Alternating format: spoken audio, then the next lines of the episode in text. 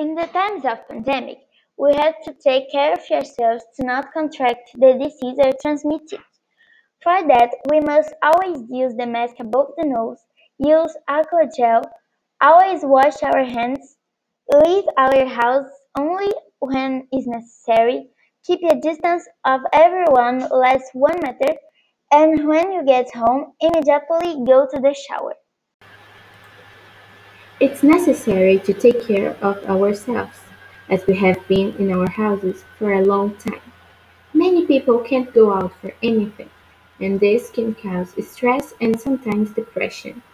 It's important to take moments of the day for leisure, practice hobbies, and relax.